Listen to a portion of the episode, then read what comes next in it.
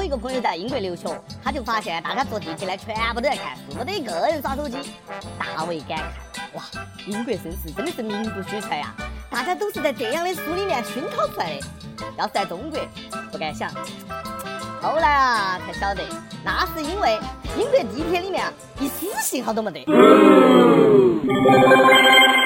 各位听众，各位网友，大家好，欢迎收听由网易新闻客户端轻松一刻频道为你首播的轻松一刻语音版。我是无论在国内还是国外都非常有素质的主持人阿飞。毕竟呢，咱们是表里如一的人。啥子叫素质？在我看来，就是无论对方身份地位如何，都能够一视同仁，尊重对方的职业，尊重对方的工作。比如我，就从来不歧视小编们啊，所以呢，我是个有素质的人。日本一个中年大姐呢，最近很火。她出生在中国沈阳，母亲是中国人，父亲是日本人。十七岁的时候呢，她移居日本，由于不会日语，只能够在机场当保洁，这一干呢就是二十一年。大姐对八十多种清洁剂的使用方法呢是倒背如流，还能够快速分析污渍产生的原因和成分，被封为日本国宝级匠人，数年有专攻，三百六十行，行行出状元。只要你有肯钻研的工匠精神，当保洁咋个了嘛？莫笑他人不体面，工作没有高低贵贱，无论从事啥子，把工作做到精益求精，把简单做到极致，就会得到他人的尊重和欣赏，就值得我们去学习。劳动最光荣，不爱劳动不学习，我们大家不学他。要学喜鹊造新房，要学蜜蜂采蜜糖。劳动的快乐说不尽，说到日本人呐，最近还有个事情比较热闹。不久前呢，一群日本的娃儿在泰国的机场没有追跑打闹玩手机，而是人手一本书，安静有序的等飞机，得到不少人的交口称赞。也是不久前，一群去英国游学的中国孩子在日本机场也没有追跑打闹，也人手一本书，安静有序的等飞机，结果呢，却被一群网友指责摆拍、作秀、模仿、装叉。老师安排好的，等等等等。你说同一件事情放在日本的娃儿身上，为啥子人家就是素质高？放在中国的娃儿身上就是模仿演戏？如此的双重标准，到底是为啥子？为啥子？为啥子呢？昨天航班延误，我在机场拿到一本《金瓶梅》，候机两个多小时，都看到高潮了。为啥子就没得人陪我呢？还有一个说法，日本孩子出国游学的时候呢，为了防止发生一些不必要的事情，手机都被收走。只有一个紧急联络的手机在老师那个地方。与此同时呢，日本的有关教育部门又鼓励娃儿们多看书。说实话，我挺替中国孩子抱不平的。很多人说中国孩子在日本机场安静读书肯定是摆拍，也可以理解，毕竟我们经历过各种摆拍、各种面子工程、各种作秀实在太多了。不过，就算这些都是老师安排好的，那也得老师教得好噻，孩子学得好噻。即使是作秀，总比连秀都不愿意做的人强噻。即使是模仿，也是进步；即使模仿，那也是一次有素质的表现。而你连一次都没有，不要说你不服哈，有多少人明明看到禁止吸烟、禁止喧哗、禁止随地大小便，却依然熟视无睹？不知道的还以为是盲人眼睛瞎的。有的人穷啊，就认为别个在装；有的人没得涵养呢，就认为别个是在装清高；有的人自己没得素质，就认为别个是在作秀。不咋个看书的人，却批评一群看书的人。娃儿们安安静静的，就是没得个性；疯疯癫癫，就是没得素质。键盘侠的思维还真的是搞不懂哈。只想说，有些人上网就是在费电。世界上呢，就是有这么一种人：中学没有毕业，拿到只能上二 G 网络的手机，抽着不到十元一包的香烟，穿个拖鞋，光个膀子蹭别个家的 WiFi，只做一件事，到处喷。对于网络上发生的事情呢，我们还是首先应该有自己的判断，而不是人云亦云的去附和。国外一发生啥子，总会一批人会说这个事情在中国会怎么怎么怎么样。总之，国外的都是好的，自家的就都不行。国外的月亮圆，外国人放的屁香，外国的妹子胸大。哎哎哎，这个倒好像是真的哈。其实这种简单的类比是最容易的，却又是最没得啥子用的，只是过了个嘴瘾。人最怕的就是自己都瞧不起自己，不盲目吹捧，也不能够妄自菲薄。你可以卑微如尘土，但是不要扭曲如蛆虫。说到后期的素质啊，其实无论是中国的小孩子还是日本的小孩子，绝对都没有大人的素质高。大人在机场最安静了，都低头玩手机。小孩子们为什么能在机场安静看书？因为他们没得手机可以耍，也没有学会玩随时卧底和杀人游戏。当然啊，候机的时候大声喧哗、甩扑克牌、拖了孩子抠脚的那种人，我们该鄙视还是要坚决鄙视。提到素质，提到文明。不得不说说我在宜家家居的见闻感受。最近天气炎热，我去逛宜家家居蹭空调，就发现没得素质的人简直太多了。有小娃儿脱了裤子就在沙发上屙尿，哎，就这个沙发还有人把这个孩子一坨横躺倒，靠到个沙发上休息的。床品区就更闹热了，趁睡一组躺倒一片，呼呼大睡啊，鼾声阵阵。还有情侣躺在床上非常亲热的抱到看 iPad，一个吃概括，那就是一片狼藉。在超市试吃吃饱了，躺到超市的按摩椅上按摩一会儿，然后再去宜家的床上美美的睡一觉。有空调，有 WiFi，有音乐，哎呦，生活简直不摆了，太美好了。还租啥子房子呢？房租那么贵，就想问一句：宜家啥子时候能够修洗澡间和浴室呢？我爱洗澡，皮肤好好，嗷嗷嗷嗷，带上羽毛唱唱跳跳。逛个宜家家居跟逛别人家一样啊。跟逛难民收容所一样。有一次我逛宜家，想告一下床软不软，啪啪啪舒服不舒服。我跳起来一屁儿坐在床上，差点把在被子里面睡觉的大哥给坐岔气了。幸亏这个大哥脚臭啊，又把自己给熏熏醒了。逛个宜家跟逛动物园一样啊，到处都是四仰八叉躺倒的动物。你说你们横七竖八睡觉也就罢了，还流口水打呼噜，还真不把自己当外人哈，还真把别个宜家当成自己的家了，当成了儒家。拜托，那是宜家，不是你大姨家。有单身狗说啊，真是没有想到，我在宜家买的床还是被妹子睡过的，瞬间满满的幸福。不要高兴得太早，你的床也可能是被抠脚大汉睡过的。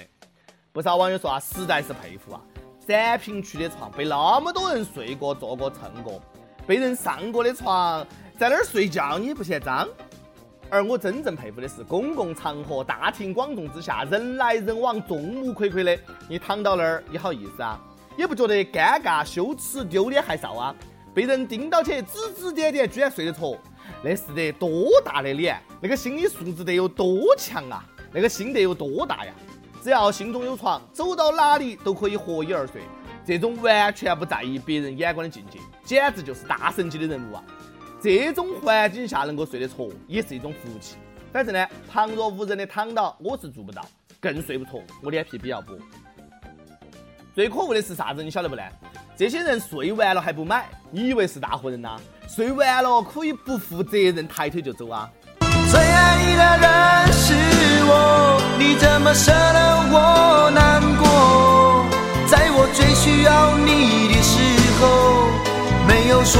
句话就走。在展品区的床上睡觉算啥子？搞不好哪天啊，就得有人在这个床上啪啪啪来一发，然后直接在床上生娃儿。很多人的人生信条是有便宜不占王八蛋，只要有那么几个人素质低，就能够拉低一条街。我真为这些人的素质担忧。我已然看到了你们下一代也躺到这儿。我强烈建议在宜家床品区安个摄像头，在网上搞个全景直播，让大家看到这些人的丑态。不过话说回来，人家宜家都没有说啥子，我们这帮看热闹的跟到瞎操啥心呢？万一人家宜家有人情味儿，愿意让这些人躺呢？万一这是宜家的营销策略呢？这也算是活人广告嘛，让大家来深度体验体验家的感觉。我家大门常打开，开放怀抱等你。每日一问。所以说，你最讨厌哪种没有素质的人？最讨厌哪种没有素质的行为？跟帖 UP 榜上期问：如果让你去干主播，你想直播点啥子？浙江一位网友说：我要直播打飞机，雷电我能过关，吓我一跳。幸亏你说了后半句哈。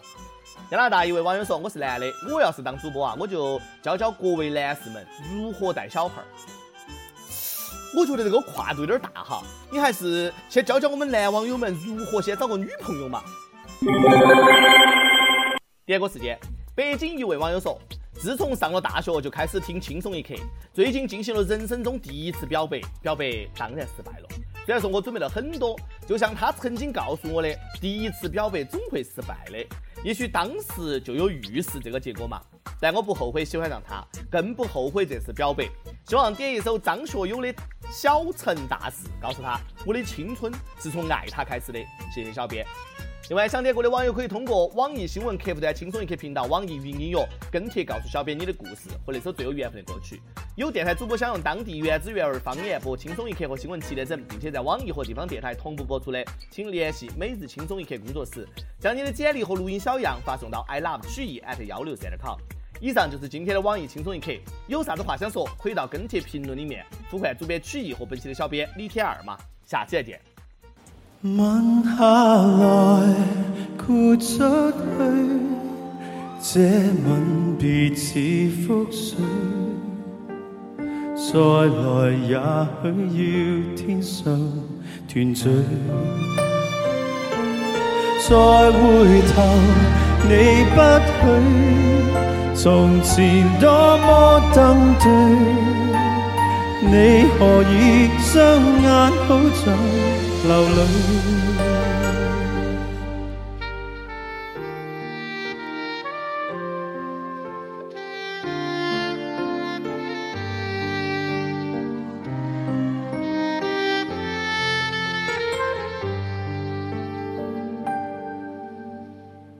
青春仿佛因我爱你开始，但却令我看破爱这个字，自你患上失忆。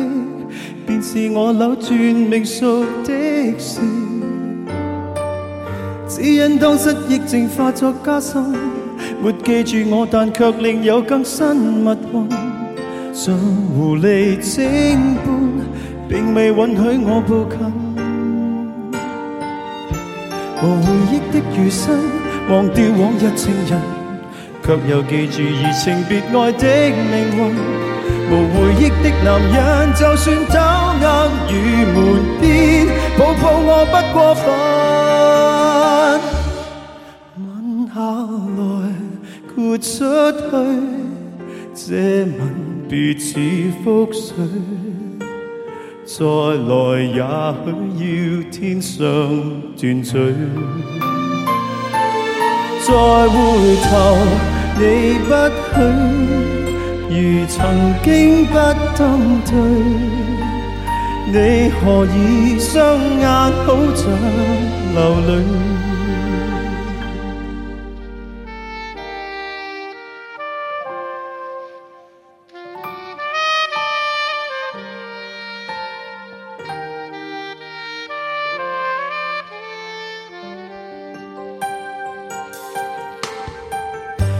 彼此追忆，不怕爱会终止，但我大概上制造过太多坏事，能从头开始，跪在教堂说愿意。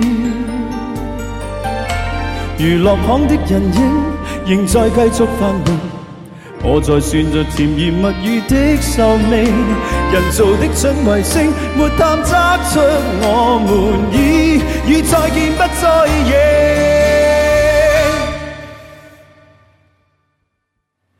你下来，我出去，讲再会也心虚。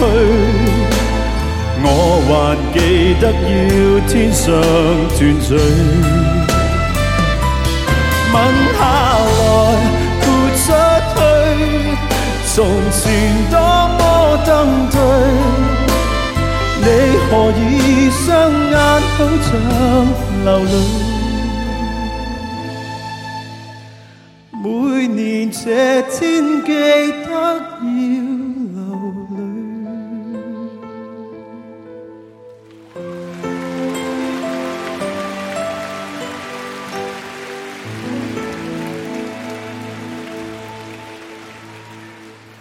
本隻歌咧係楊千嬅嘅《小城大事》。